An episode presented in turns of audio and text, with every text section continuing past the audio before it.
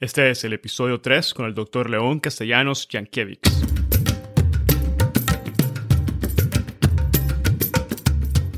Bienvenidos a Hablemos de Derecho Internacional. Mi nombre es Edgardo Sobenes, abogado y consultor jurídico internacional. En cada episodio tenemos a un invitado especial que nos inspira y comparte sus conocimientos y visión única sobre distintos temas jurídicos de relevancia mundial. Gracias por estar aquí y ser parte de HDI. Antes de dar inicio a este episodio, quisiera expresar mis agradecimientos por el apoyo y el entusiasmo con el que ha sido recibido el podcast durante estas primeras tres semanas.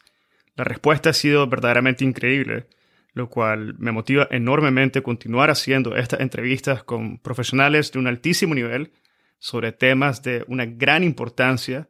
generando un contenido valioso y sobre todo en español. Asimismo, les comento que en el mes de agosto estaremos anunciando una nueva sección del podcast. Dada la respuesta positiva que hemos recibido, lo menos que podemos hacer es comprometernos aún más en elevar el contenido del podcast, los aportes del podcast a la capacitación, a la difusión y a la diseminación de temas jurídicos, así que estén pendientes sobre la información de la nueva sección del podcast durante el mes de agosto. Y en base a esto y con el ánimo absoluto de mantener el acceso del podcast gratuito para la gran mayoría de la audiencia, es que pedimos a aquellos oyentes que están en una posición de poder pagar una suscripción del podcast que lo hagan a través del link localizado debajo de cada episodio que dice suscríbete al podcast. Entren al link y se darán cuenta que lo fácil y económico que es apoyar la continuidad de este podcast y continuar de esa forma apoyando la difusión de temas de derecho internacional dirigido a la comunidad hispanoparlante. Y ya saben, compartan, compartan con aquellos que piensen que encontrarán valor de igual manera en el contenido de cada uno de estos episodios. Y ahora pasamos al episodio número 3, donde tengo el honor de conversar con el doctor León Castellanos Jankiewicz sobre los derechos de los refugiados, las obligaciones de los estados en base al derecho internacional relevante, y en especial sobre la situación de los refugiados en la frontera entre Estados Unidos de América y México en un contexto del COVID-19.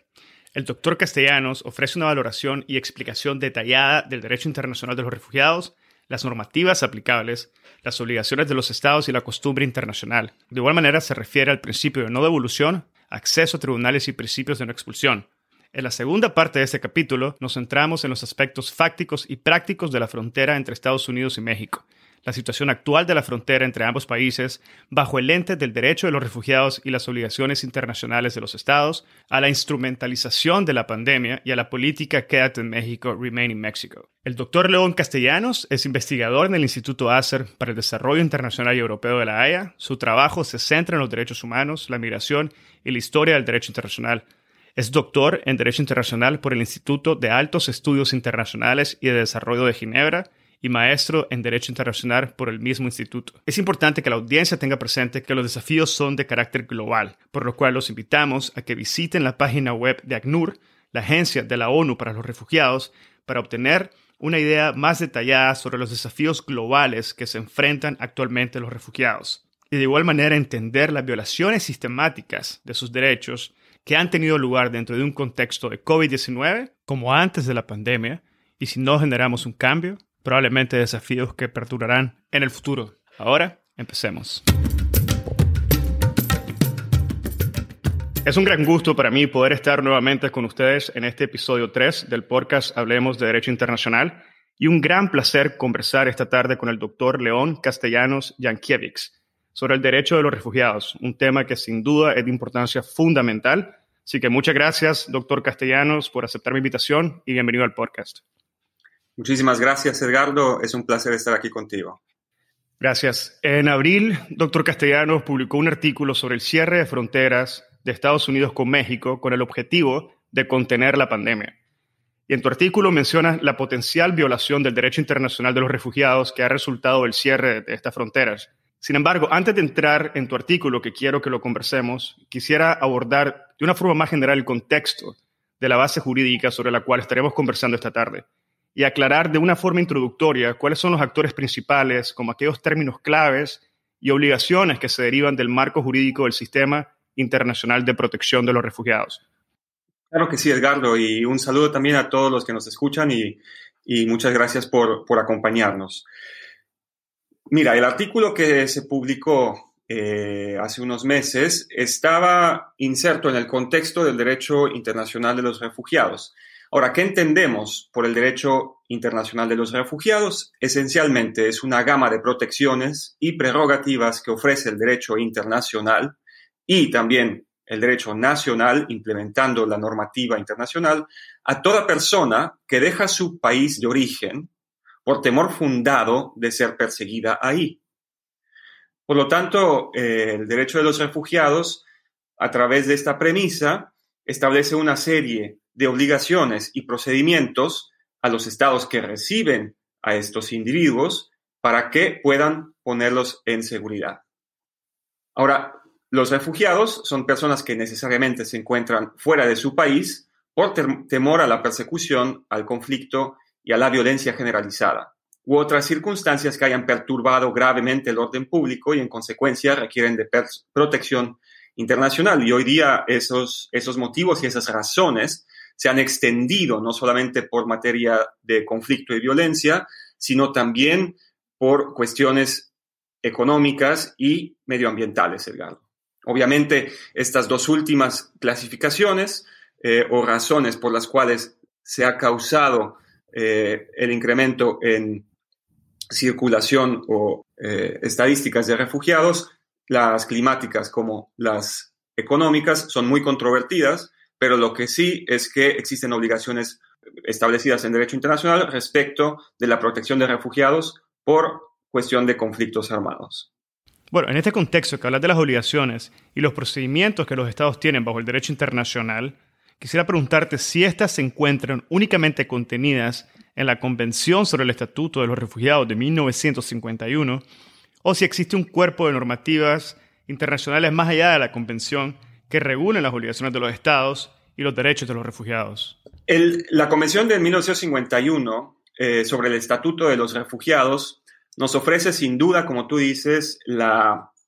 normativa principal aplicable a estas personas. Está, eh, la definición de refugiado proviene de esa convención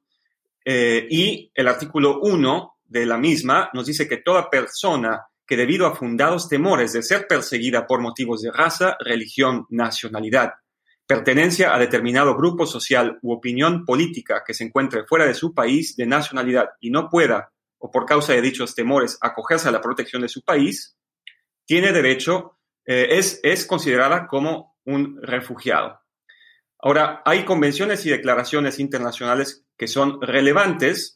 eh, y que complementan a esta definición y a esta convención, como lo es la Convención contra la Tortura de 1984. Y en cuanto a, los menores de edad, la Convención sobre los Derechos del Niño de 1989. Obviamente también tenemos a el Pacto Internacional de Derechos Civiles y Políticos eh, y el Pacto Internacional de Derechos eh, Económicos, Sociales y Culturales que complementan toda esta normativa, Edgardo. Perfecto. Entrando un poco ya en la materia que sería la, Convención sobre el Estatuto de los Refugiados de 1951, la cual incluye ciertas obligaciones y principios de derecho internacional para los estados, es posible, primero que todo, enumerar las principales obligaciones de los estados. Y en este sentido, eh, iniciar escuchando de tu parte si los principios y las obligaciones ahí contenidas son parte del cuerpo del derecho constitucionario internacional o si estas obligaciones únicamente son aplicables a aquellos estados que son parte de la convención. Gracias, Ricardo. Existen provisiones dentro de la Convención eh, sobre el Estatuto de Refugiados que forman parte del cuerpo de costumbre internacional. Ahora, la costumbre internacional, como bien sabemos, eh, consiste en un cuerpo de normas que son obligatorias para todos los estados y países del mundo, sin importar el estatus convencional de dichas normas. Es decir, no importa que un país no haya ratificado cierto tratado que, que refleja la costumbre, ese país está obligado a cumplir con la misma. Ahora, los, las provisiones específicas de la Convención sobre el Estatuto de Refugiados, que son costumbre internacional, las más importantes están plasmadas en el artículo 33, en donde se prohíbe la devolución y expulsión de las personas que eh, gozan del, estado, del Estatuto de Refugiados. Es decir, ningún Estado contractante a la Convención o ningún Estado en general puede expulsar o devolver o poner en modo alguno a un refugiado en las fronteras de los territorios en donde su vida o libertad peligre por causa de su raza, religión, nacionalidad o pertenencia a determinado grupo social.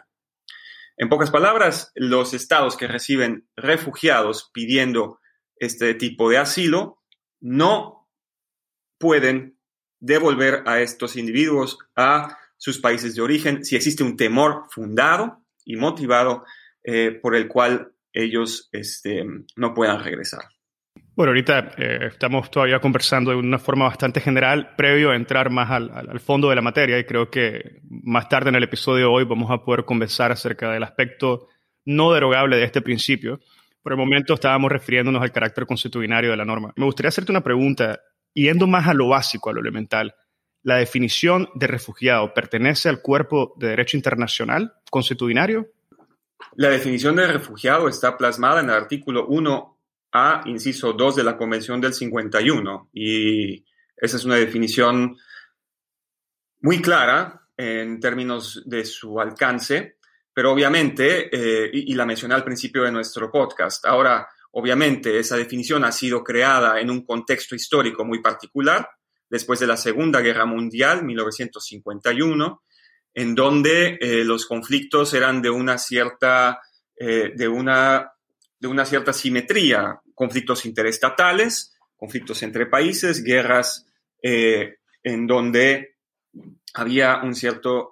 flujo de migración debido a la configuración de los conflictos. Hoy día tenemos conflictos armados internos y también situaciones de delincuencia organizada transnacional que generan estos flujos migratorios que son muy diferentes a los que se crearon eh, a, los, a los que fueron eh, motivo de creación de la Convención del 51. Es por eso que hoy día tenemos eh, propuestas para expandir la definición de refugiados, pero lo cierto es que la definición del 51 goza de un consenso absoluto en cuanto, tanto por parte de, las, de la Organización de las Naciones Unidas como por parte de la mayoría de los estados parte. quisiera también agregar que respecto de la prohibición de expulsión y devolución que está plasmada en el derecho consuetudinario que mencionábamos hace un momento. También está plasmada en cierta forma esta obligación en la Convención contra la Tortura del 84, cuyo artículo 3 eh, también provee que ningún Estado parte procederá a la expulsión o devolución de una persona a otro Estado cuando haya razones fundadas para creer que se estaría en peligro de ser sometida a la tortura. Entonces, eh, vemos que esta esta disposición se ve reflejada no solamente en la Convención de Refugiados, sino que también en otros instrumentos que son relevantes y que han sido también invocados en estos, eh, en casos eh, tanto nacionales como internacionales, Edgardo. Doctor Castellano, ¿podría ser, es posible que, que, nos mencione un poco acerca de tal vez otros, otros derechos que están incluidos en la Convención, por ejemplo, el acceso a los tribunales o el principio de expulsión? Claro, claro, Edgardo. No, el principio de expulsión, eh, de no expulsión, eh, conlleva una serie de obligaciones. Es decir, em, primero que nada, el Estado que recibe a un refugiado tiene la obligación de determinar el estatus de esta persona. Esto está plasmado en el artículo 9 de la Convención. Es decir, que el Estado debe de procesar eh, la entrada del refugiado el cual tiene el derecho, el refugiado tiene el derecho de esperar la determinación de su estatus, que su estatus sea determinado por las autoridades competentes, eh, por los tiempos que dicta la ley eh, nacional en este caso, y también no solo eso, Edgardo, sino que el individuo eh, que está solicitando estatus de refugiado tiene derecho también a esperar el resultado de estas decisiones administrativas o judiciales dentro del territorio del Estado que está acogiendo al, refugiado. Entonces, em, la determinación de estatus, que como mencionaba, está plasmada en el artículo 9 de la Convención, es muy importante porque es eh, el momento en el que se confirma el estatus de refugiado. Recordemos que el ACNUR, la, Agencia de Naciones Unidas para Refugiados, interpreta la convención eh, sobre el estatus como el estatus de refugiado como algo que se confirma por el Estado. No es algo que, el Estado otorga, sino que es un estatus que ya está adquirido y ya está configurado en el momento en que se entra y que se, y que se, eh, eh, que se entra al territorio del Estado, eh, del tercer Estado, en donde se está pidiendo refugio y asilo. Entonces, cuando las autoridades confirman este estatus, es de ahí de donde derivan todos los derechos y las obligaciones de los estados que acogen y, y los derechos de los eh, refugiados y asilados. Bueno, es válido mencionar claramente que existen ciertas dificultades y desafíos que, pueden enfrentar algunos países para, para el momento que tienen que implementar y hacer cumplir sus obligaciones internacionales y en alguna medida algunos países enfrentarán más dificultades y desafíos que otros. Pero antes de entrar en, una materia en concreto, como dijimos al inicio, vamos a, a, conversar un poco sobre las premisas de tu artículo sobre la frontera entre Estados Unidos y México. Sería, sería interesante escuchar tus reflexiones sobre las principales, los principales desafíos y dificultades desde una perspectiva un poco más global que enfrentan los países al momento de hacer cumplir sus obligaciones internacionales en base a la Convención de Refugiados. Claro, Edgardo. Eh, mira, antes que nada es importante mencionar que el fenómeno de la migración, del cual el fenómeno de refugiados es una, es una parte, forma parte, es un fenómeno global que tiene mucho, mucha mayor eh, incidencia en los países en vías de desarrollo que en los países desarrollados. Hay, mucha más, hay mucho más movimiento de personas y flujo de personas entre países en desarrollo por, diferentes motivos que, eh, que, flujo de inmigrantes eh, y refugiados hacia países desarrollados. Eso es algo que lo hemos que, se pierde mucho de vista en la cuestión mediática, como bien sabes, y es importante mencionarlo porque los países en vías de desarrollo tienen muchas más, em, eh, tienen muchas más limitantes en cuanto a su habilidad de, responder a emergencias como lo son el COVID-19, eh, pero al mismo tiempo son mucho más, tienen una capacidad de absorción o de asimilación mucho más eh, versátil que los países desarrollados. Entonces, bueno, ahí es algo importante e interesante que hay que tener en cuenta.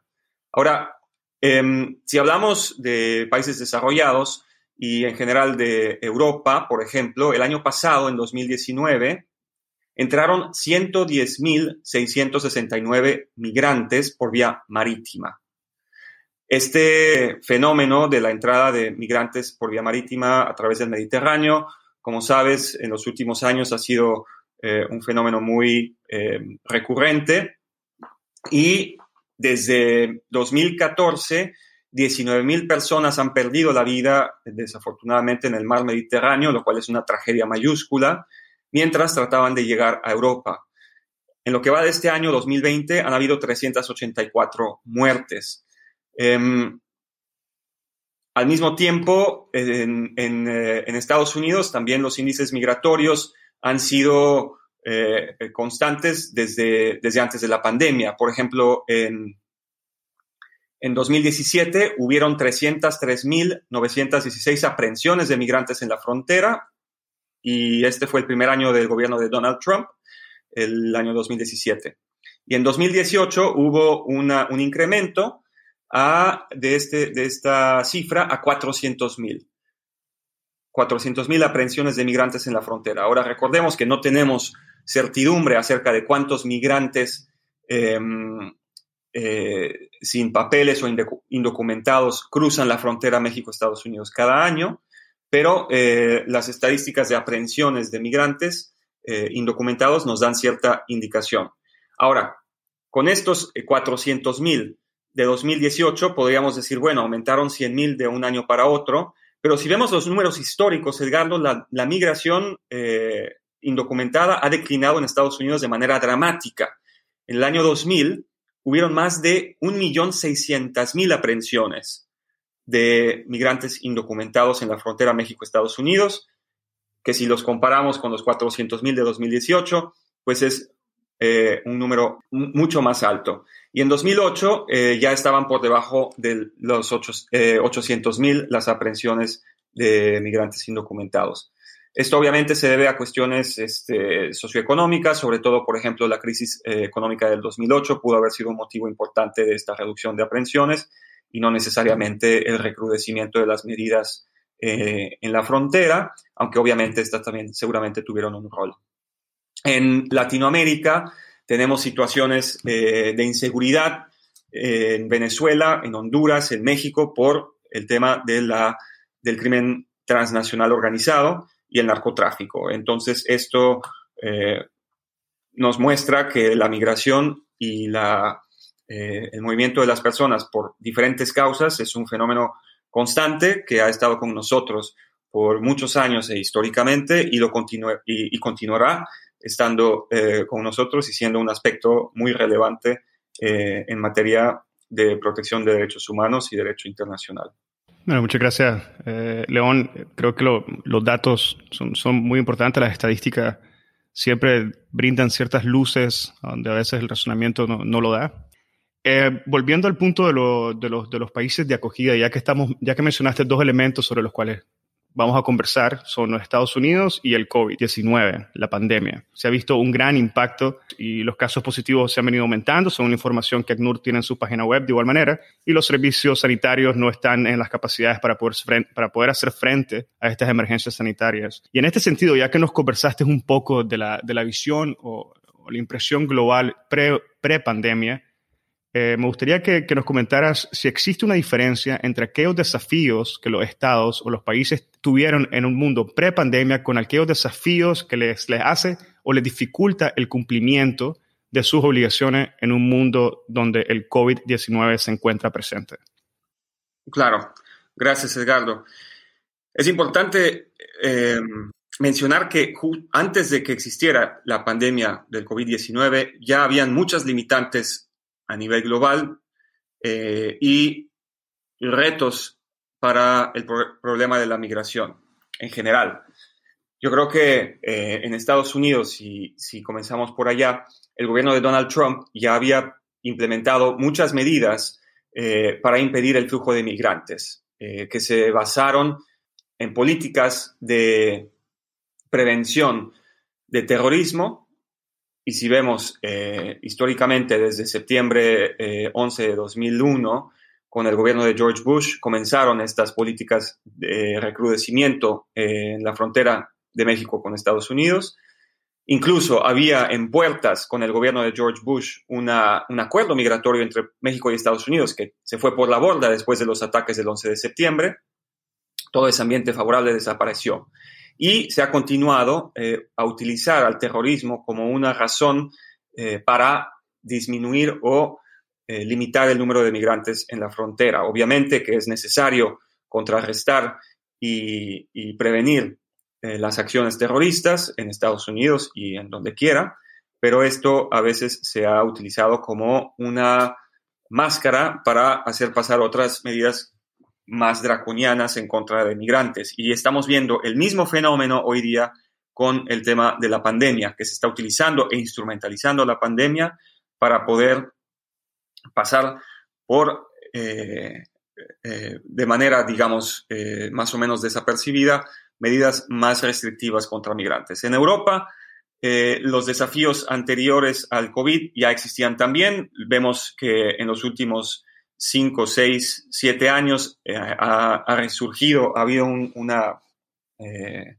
circulación muy importante de migrantes en el Mediterráneo y que han sido detenidos en campos de, detención en las islas de Grecia, eh, como Lesbos y en Italia. Y esto ha causado que los, los campamentos que tienen capacidad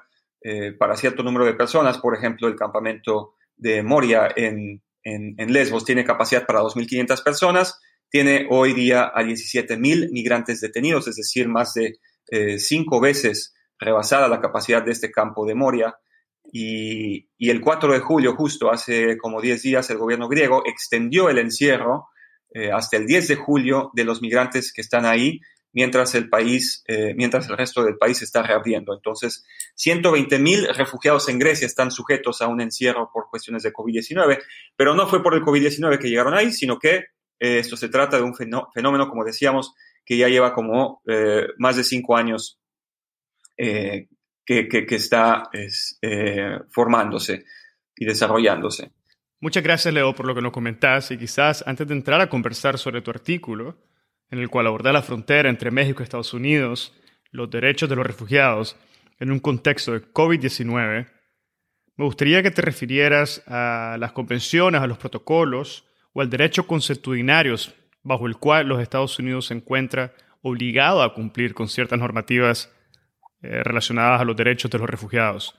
Esto es un primer punto. En un segundo punto, sería muy útil si, nos pudieras elaborar un poco sobre los aspectos prácticos y fácticos de la frontera entre México y Estados Unidos para que podamos entender mejor el contexto de lo que estamos hablando. Y ya quizás como un tercer punto podríamos entrar un poco a lo que ya sucede actualmente, lo que está sucediendo actualmente a inicios de este año, en tiempos de COVID, en tiempos de pandemia, qué es lo que está sucediendo en la frontera entre Estados Unidos y México y en qué medida se ha visto violentada o se ha dado un incumplimiento del derecho internacional, en especial aquellas bajo las cuales los Estados Unidos se encuentran obligados. Claro, Edgardo. Eh, en cuanto al aspecto consuetudinario y las obligaciones de Estados Unidos, antes que nada quiero comenzar con eso, porque es importante tener claras las, las normativas a las cuales está sujeto el gobierno de los Estados Unidos. Este, este, país, Estados Unidos, está vinculado al Pacto Internacional de Derechos Civiles y Políticos eh, por una ratificación en 1992 y ha incorporado en gran medida las obligaciones sustantivas de la Convención para los Refugiados. Ahora, como tú bien dices, Estados Unidos no ratifica la Convención eh, sobre el Estatuto de los Refugiados, pero sí ha accedido al protocolo de esta convención eh, que, fue adoptado en 1967 relativo al Estatuto de los Refugiados y este protocolo incorpora los artículos sustantivos que vienen siendo del artículo segundo al artículo 34 de la Convención y que incluye el artículo 33 relativo a, la prohibición de la expulsión o devolución. Estados Unidos ratifica este, este protocolo eh, y, e incluso adopta una ley a nivel doméstico para implementar las obligaciones del protocolo, que reenvían a la convención misma del 51. Entonces, las obligaciones sustantivas eh, de la Convención del 51, especialmente las relativas a la expulsión y no devolución, están de, manera, em, están eh, dentro de la gama de obligaciones contractuales de los Estados Unidos a nivel tratado así como lo están también a nivel consuetudinario. También Estados Unidos ratificó la Convención contra la Tortura en 1994. Entonces vemos que toda eh, la gama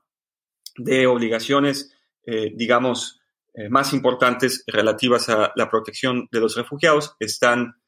vinculando a los Estados Unidos. Antes de entrar en, el, en el, meollo del artículo, Edgardo, quiero platicarte un poco acerca de los retos y la importancia de la frontera entre Estados Unidos y México, que es una frontera única en el mundo. Y ni más ni menos, Edgardo, que la más transitada del mundo con 990 millones de cruces anuales. Entonces, como con esta, con esta cantidad de cruces, te puedas imaginar que es una frontera muy compleja es una frontera de más de 3.000 kilómetros de extensión, a través de los cuales hay condiciones muy variadas. Ahora, además de esto, eh, quiero también recalcar que en México, al día de hoy, 13 de julio, México tiene 289.174 casos de COVID, de acuerdo a la OMS, y 34.191 muertes. Y esto lo tenemos que comparar con los 3.3 millones de casos en Estados Unidos y 137 mil muertes. Entonces, 289 mil casos en México, 3.3 millones en Estados Unidos, 34 mil muertes en, México y 137 mil en Estados Unidos. Esto yo creo que como referencia, eh, como punto de partida, nos será útil para la conversación que tendremos después. En cuanto a las medidas que eh, la frontera, eh, perdón, en cuanto a las medidas que el gobierno norteamericano ha adoptado para contrarrestar la, pandemia,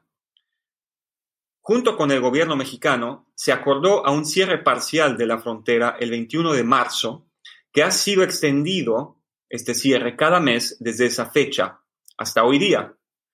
Hoy el cierre está extendido hasta el 21 de julio, es decir, de aquí a una semana. Pero dadas las elecciones en Estados Unidos y las estadísticas relativas a la pandemia que acabo de mencionar, se espera que el cierre continúe, o bueno, se prevé que continúe probablemente cuando menos hasta el otoño o a finales de año. Ahora, este cierre es un cierre parcial, Edgardo. Es un cierre parcial para todas las actividades y los cruces no esenciales, que incluyen al turismo, pero se exceptúa el comercio y, la, este, y las cuestiones médicas o, por ejemplo, también se exceptúan del cierre, están exentos del cierre las personas eh, que tengan un componente este, transnacional en sus quehaceres eh, del día a día, por ejemplo, los estudiantes que estudian en alguno de los este, diferentes lados o personas que tengan un empleo estable en alguno de los diferentes lados. Eh, sin embargo, el cruce, el, perdón, el cierre sí ha sido bastante, em, eh,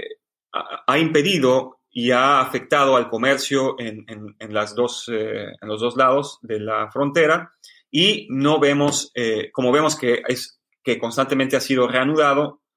hay mucha incertidumbre acerca de cuándo va a reabrirse. Ahora, en paralelo con este cierre de la frontera, en marzo el 20 de marzo, el mismo día que se cerró la frontera parcialmente, los Centros para el Control y Prevención de las Enfermedades de los Estados Unidos emitieron una directiva. Esta fue una directiva unilateral, mientras que el cierre de la frontera fue un acuerdo bilateral entre México y Estados Unidos. Cabe mencionar también, Edgardo, que eh, México y Canadá cerraron también su frontera eh, por las mismas fechas en las que, fueron, en las que fue cerrada la frontera con México. Ahora esto fue eh, negociado en un acuerdo por separado, pero eh, vemos las mismas medidas que están siendo implementadas en la frontera con Canadá. Ahora, la medida que fue adoptada por los Centros de Control y Prevención de Enfermedades, de esta casi no se habla y no hemos visto mucha cobertura mediática sobre ella, sobre todo en los medios latinoamericanos pero es mucho más grave y mucho más perjudicial para los migrantes eh, que el cierre parcial de frontera, del cual hemos escuchado ya bastante. Esta directiva ordena el retorno inmediato de migrantes irregulares a México. Y este retorno se da y se configura sin distinción de proveniencia, punto de entrada o nacionalidad. En abril pasado, por ejemplo, el Washington Post reportó que las autoridades norteamericanas, con base en esta orden que fue emitida por los Centros de Control y Prevención de Enfermedades, estaban deportando a personas en un promedio de 96 minutos. Y al mes de julio, a principios de julio de este año, 40.000 personas habían sido deportadas bajo este instrumento. Entonces estamos viendo que cualquier persona que entre en contacto con las autoridades norteamericanas en la zona de la frontera o más allá de la frontera, está sujeta a expulsión por esta directiva de los Centros de Control y Prevención de Enfermedades, que fueron emitidas, eh, que fue emitida el, el 20 de marzo. Edgardo.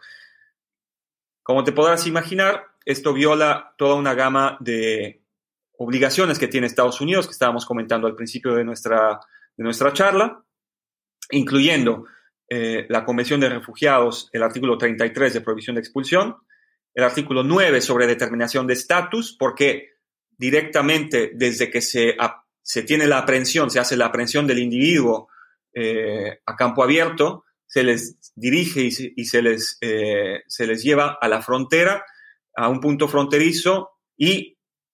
se, les, em, y se devuelven a, México. No pasan, eh, no visitan a ningún juez, no se carean con ninguna autoridad jurisdiccional ni administrativa, simplemente estos elementos de, las patrullas fronterizas los llevan nuevamente a la frontera con México. Entonces, obviamente, hay una violación de la determinación, eh, de la obligación de determinar el estatus de refugiado, artículo 9, eh, el derecho a ser procesado en el estado de entrada y el derecho a tener un estatus eh, jurídico determinado por las autoridades competentes. También aquí, Edgardo, es muy importante recalcar la aplicabilidad del artículo 31 de la Convención de Refugiados, que provee la no penalización por entrada ilegal. Entonces, el hecho de que se ha entrado de manera ilegal o contra la ley eh, nacional del país de entrada, esto no, eh, no debe de ser causa por la cual se penalice a un requiriente de asilo o a un refugiado. Y finalmente, el hecho de que estas medidas han sido implementadas por un tiempo indefinido también viola el principio de proporcionalidad, eh, el cual debe de ser observado cuando se están restringiendo los derechos eh, de los refugiados y los derechos humanos en general, de lo cual supongo que hablaremos en unos minutos. muchas gracias por, por dar esa, esa imagen detallada de lo que está sucediendo y lo que ha venido sucediendo en los últimos meses en la frontera entre Estados Unidos y México. Pero ya, ya, ya, escuchamos lo que serían las violaciones o el incumplimiento por parte de Estados Unidos de las obligaciones que tiene, obligaciones internacionales pero me gustaría escuchar un poco cuáles son las, las bases o los argumentos que utilizan las autoridades de Estados Unidos para proceder de esta forma. La normativa a la cual se ha abocado el gobierno de Donald Trump para restringir la migración y la protección a los refugiados está basada en una proclamación de emergencia nacional que se emitió el día 13 de marzo. El día 20 de marzo, cuando eh, se declaró el cierre parcial de la frontera y cuando los centros de prevención y control de enfermedades adoptaron esa política de restrictiva em, en contra de migrantes, estos anuncios también fueron basados en esa proclamación de emergencia nacional que fue emitida por el gobierno de Trump. Sin embargo, el hecho de que exista una declaración de emergencia no impide o no eh, exime el cumplimiento de las obligaciones que están plasmadas en los tratados respecto a protección de refugiados, ni tampoco eh, las obligaciones que están basadas en derecho consuetudinario. Ahora, por lo que respecta a los tratados internacionales, la Convención de Refugiados no permite derogación del artículo 33 eh, e incluso eh, las normas consuetudinarias por las cuales está em, vinculado los Estados Unidos establecen que no se puede derogar y no hay excepciones respecto del mismo. Por lo cual eh, las obligaciones eh, de admitir y procesar y concederle un estatus a los refugiados tiene, eh, está siendo violada con la constante implementación de las medidas nuevas, medidas que están teniendo lugar en los Estados Unidos. Mencionabas que estas medidas tienen una naturaleza temporal, pero sin embargo se ha venido extendiendo y se ha venido extendiendo el plazo y que el último plazo en principio estaría venciendo el 21 de julio. Sin embargo, por la situación actual y los números de, casos que, que, existen actualmente, tanto dentro de Estados Unidos como en México, se prevé que esta, este, este periodo se va a extender y no tenemos ningún indicio de cuánto puede ser, hasta cuánto tiempo podría llegar la extensión de, estas medidas. ¿Eso es, correcto? Eso es correcto, Edgardo. Eh, las medidas tienen que tener una cláusula de temporalidad y en este caso, por el hecho de que han sido extendidas de manera indefinida, y que no sabemos cuándo van a hacer, este, em, cuándo van a expirar, esto viola potencialmente eh, la, norma, eh, las normas que, las obligaciones de los Estados Unidos en materia de refugiados. Toda derogación o toda excepción a la aplicación de estas normas eh, tienen que estar balanceadas y equilibradas con los derechos humanos y tienen que cumplir con, eh, de acuerdo al ACNUR y a las agencias de derechos humanos de Naciones Unidas, tienen que cumplir con los principios de legalidad, de necesidad, de no discriminación y proporcionalidad. No discriminación respecto de sexo, edad, origen étnico, lengua, religión u origen social. Y en términos de proporcionalidad, estamos hablando de que tienen que ser, eh, tienen que tener un mínimo de intrusión y no afectar a personas discapacitadas, por ejemplo, o infectadas de manera desproporcional. Ahora, ¿qué está pasando en la frontera con Estados Unidos? Se está utilizando e instrumentalizando esta prevención estas medidas de prevención de la pandemia que ni siquiera están científicamente comprobadas, ni siquiera está científicamente comprobado que limitando la migración se va a limitar la pandemia. Han habido reportes en, la prensa y estudios que se han hecho en donde eh, se prueba todo lo contrario, que el hecho de que se esté reenviando a toda una serie de personas que están en alto riesgo de contagio, por el tipo de movimientos y por el tipo de exposiciones, situaciones a las que están expuestos y expuestas, puede incrementar el riesgo de, eh, contagio y de incidencia y de circulación del virus COVID-19. Eh, por lo contrario, si se mantuviesen eh, localizadas esas personas y, si pudiesen ellos continuar con los procesos migratorios en un, un solo lugar, esto podría reducir y sería mucho más benéfico obviamente con las condiciones y con los cuidados apropiados, que estarlos eh, reenviando a través de, las diferentes fronteras. Esto me lleva a la, pregunta más que nada sobre las premisas de tu artículo. La traducción que estoy haciendo ahorita es una traducción no oficial, obviamente, el idioma oficial de tu artículo es el inglés, pero la, la premisa básicamente indica, y cito, que la acción discriminatoria contra los migrantes se está ocultando como una respuesta de emergencia de salud pública. Termina cita. Ahora, no sé si querés mencionar algo más sobre este aspecto si querés desarrollar una, algún aspecto adicional. Eh, si, quisieras, eh, por favor. Claro, Edgardo. En cuanto al vínculo que trató de hacer la administración del gobierno de Donald Trump entre la prevención del COVID-19 y la, la restricción a la migración, es decir, el gobierno estaba argumentando que al restringir la migración se iba a contener el virus. En realidad, Em, este argumento, si lo examinamos más de cerca, no, no está fundamentado. ¿Por qué? El día en el que se anunció, el 20 de marzo, que se iban a adoptar estas medidas, los contagios en México eran mucho menores que los contagios que existían en Estados Unidos y ningún migrante había sido reportado contagiado. Eh, no, había, no había reportes de contagio entre migrantes eh, en ninguna parte de la frontera entre México y Estados Unidos. Habían 164, de acuerdo con la Organización Mundial de la Salud, habían 164 casos confirmados al 20 de marzo de 2020 en México, mientras que comparado a esos 164, habían 15.219 pacientes infectados de COVID-19 en los Estados Unidos. Ahora, los migrantes no solamente vienen de México, también vienen eh, en su mayoría de Honduras, Guatemala y Belice. Y en estos países habían 36 casos en total. En estos tres países combinados habían 36 casos al 20 de marzo de 2020. Ahora, obviamente, en esos momentos también había una capacidad reducida eh, en cuanto a, a, las pruebas que se pudiesen haber habido eh, en cuanto a las pruebas de COVID-19, pero eh, los números hablan por sí solos y no solo eso, sino que de acuerdo con las eh, regulaciones, con, las, con, la normativa internacional de salud de la Organización Mundial de la Salud, viajeros, inmigrantes no pueden ser rechazados en fronteras solamente porque son objeto de un contagio y sus derechos humanos deben ser respetados. Esto de acuerdo a las International Health Regulations de eh, la Organización Mundial de la Salud. Entonces, pareciera, Edgardo, y por eso concluí viendo estos, estos números, estas estadísticas, y que eran, eh, que mostraban que había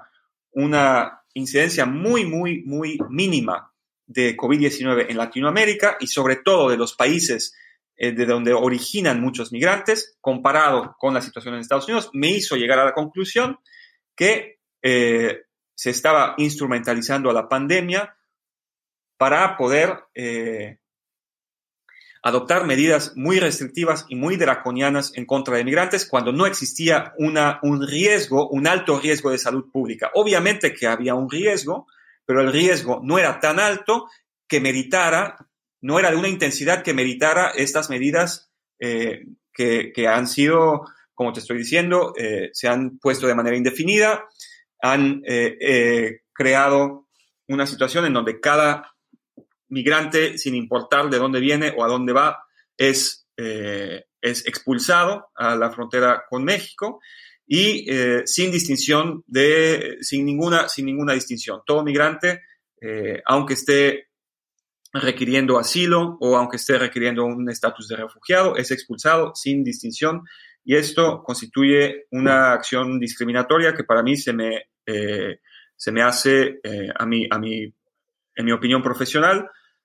desproporcional a la supuesta amenaza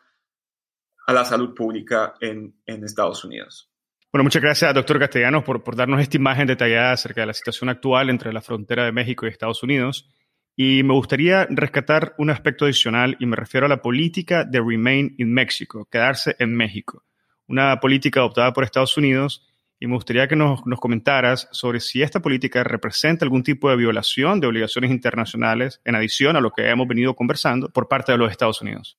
Muchas gracias, eh, Edgardo. Claro que sí. Qué bueno que mencionas esto porque es una de las políticas más recientes y más controvertidas que ha adoptado el gobierno norteamericano respecto de los migrantes y que antecede incluso el problema del COVID-19.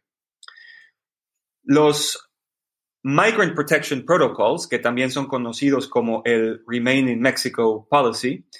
se adoptaron en enero de 2019 y sin duda, de acuerdo con muchos expertos y a los cuales yo me suscribo, viola el derecho internacional en materia de protección de refugiados y en particular el principio de no expulsión y de no devolución. ¿En qué consiste el protocolo de Remain in Mexico? Es un acuerdo entre el gobierno de los Estados Unidos y el gobierno de México del presidente Andrés Manuel López Obrador, que permite a las autoridades norteamericanas enviar a las personas que requieren asilo en Estados Unidos a México, mientras sus audiencias migratorias son puestas en marcha. Hasta ahora, los eh, Migrant Protection Protocols continúan siendo implementados desde enero de 2019 y unas 60.000 personas o más han sido enviadas a México mientras esperan estas audiencias judiciales con las autoridades de migración norteamericanas. Aquí, como te dije, se contravienen obligaciones en la Convención para los Refugiados, pues el reenvío de los mismos a la frontera norte de México pone en peligro su identidad personal, dada la situación de inseguridad que se vive en México.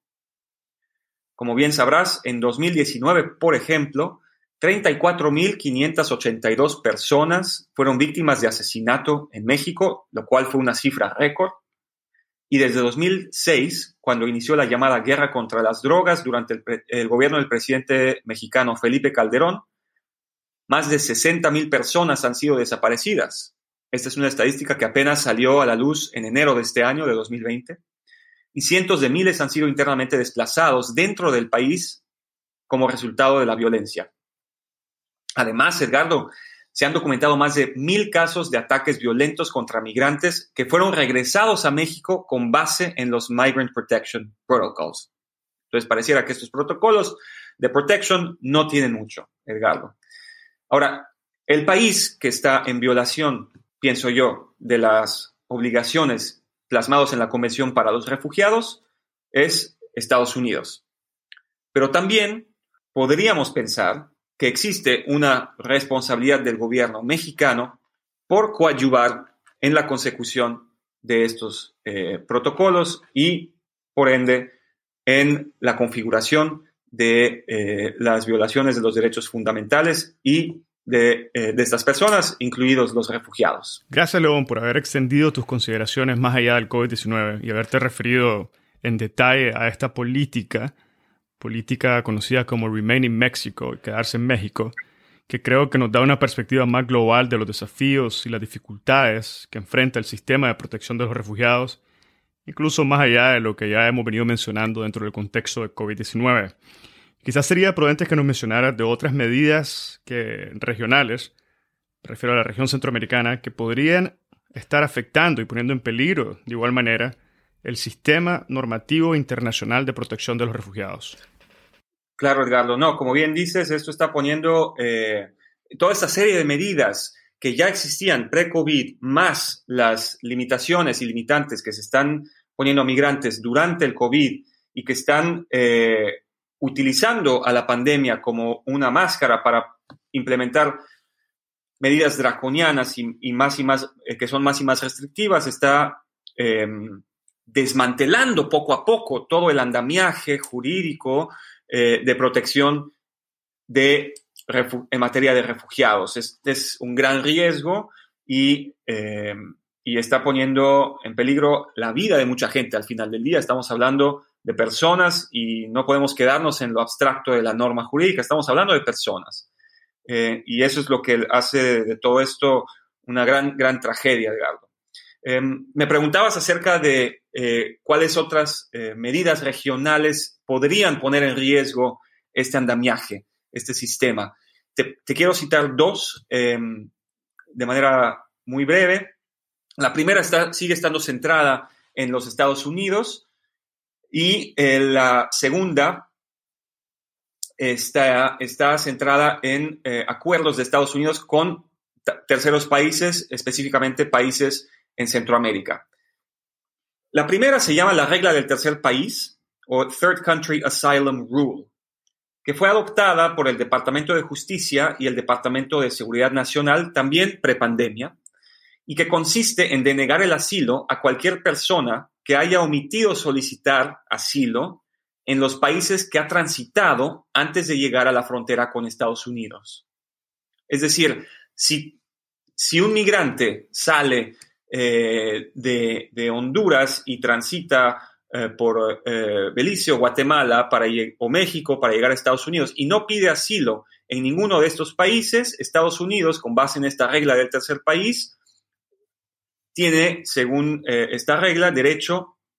a reenviar al migrante a uno de los países de tránsito para que en el primer país de contacto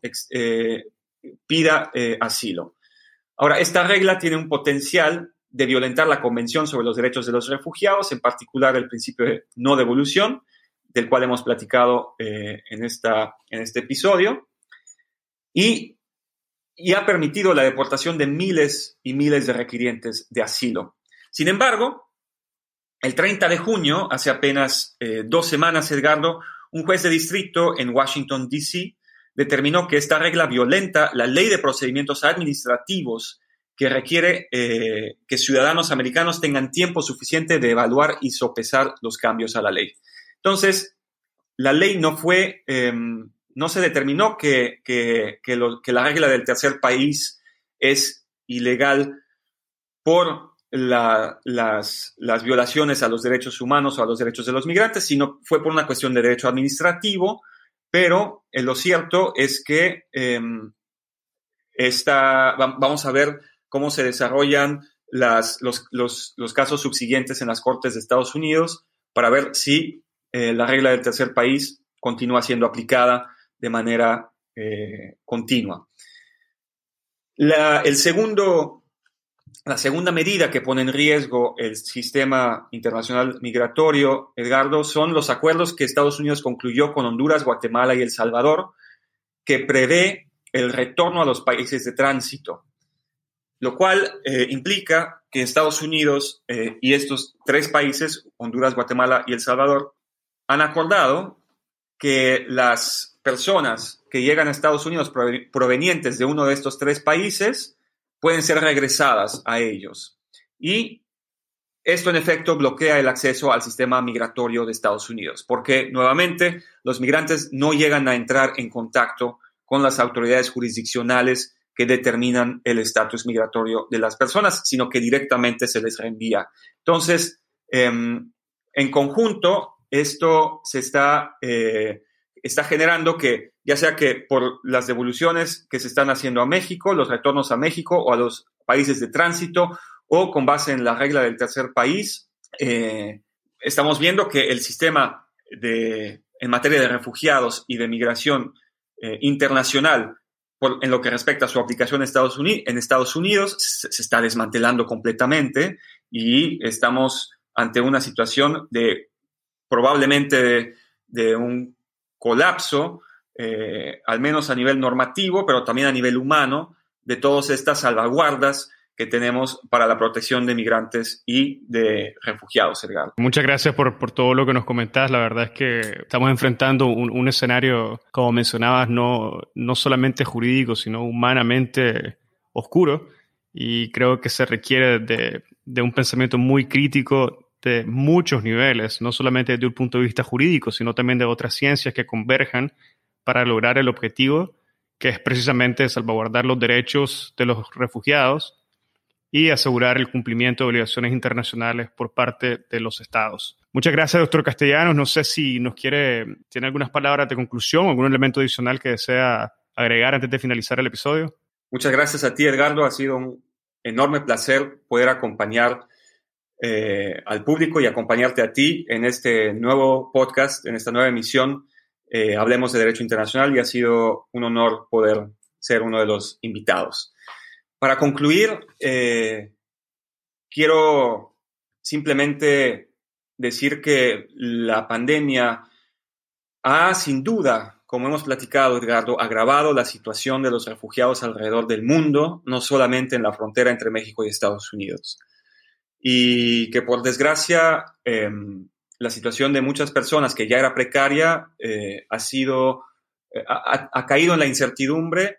y ha sido instrumentalizada por muchos gobiernos. Sin embargo, eh, yo creo firmemente que el sistema jurídico que está, que prevé esta clase de situaciones, está listo para responder. Y que gente y personas audaces y creativas y con imaginación pueden encontrar soluciones jurídicas viables que sean favorables tanto para los gobiernos como para los refugiados, como para los migrantes. No hay ninguna razón por la cual sentarse y cruzarse los brazos y sentirse decepcionado por el derecho internacional. Al contrario, yo creo que si somos creativos, vamos a encontrar las soluciones y eh,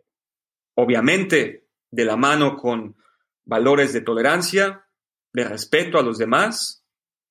a las culturas de los demás y a las creencias de los demás. Y con base en esto, yo creo que eh, también considerando que los gobiernos tienen obligaciones muy concretas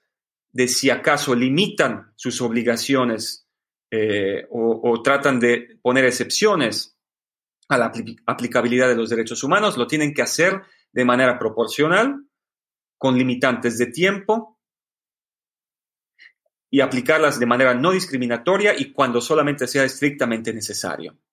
Estos principios son universales, son reconocidos en diferentes instrumentos de derechos humanos, tanto vinculantes como no vinculantes. Y esto, Edgardo, me, me impulsa y me, me, motiva a decir que tenemos soluciones. Y es simplemente una cuestión de cómo abordarlas y eh, en qué momento. Así que espero que esta discusión y, esta charla haya, haya traído más, haya clarificado las, las oportunidades, también no solamente los problemas y las problemáticas, sino la oportunidad que tenemos ahora ante la pandemia de mejorar el sistema, de hacerlo más versátil y flexible ante las diferentes eh, situaciones que podríamos encontrarnos eh, tanto hoy como en el futuro, Edgardo. Bueno, muchísimas gracias, doctor Castellanos, por esas palabras. Creo que, que sin duda este episodio nos recuerda que tenemos mucho camino por recorrer, al igual que nos ha recordado que existen las normativas necesarias para alcanzar esos objetivos. Y también da un espacio y abre un espacio, un debate muy interesante sobre una serie de temas que están alrededor del, de los derechos de los refugiados, la convención, no solamente en la región latinoamericana, en la región centroamericana o en la frontera con Estados Unidos, sino que es una situación que afecta en todas las regiones del, del, mundo. Algo muy importante, muy fundamental, y agradezco muchísimo tus palabras, tus pensamientos, tu análisis jurídico sobre el tema. Y en esa nota me despido, muchísimas gracias, y esto fue una conversación con el doctor León Castellanos Yankiewicz.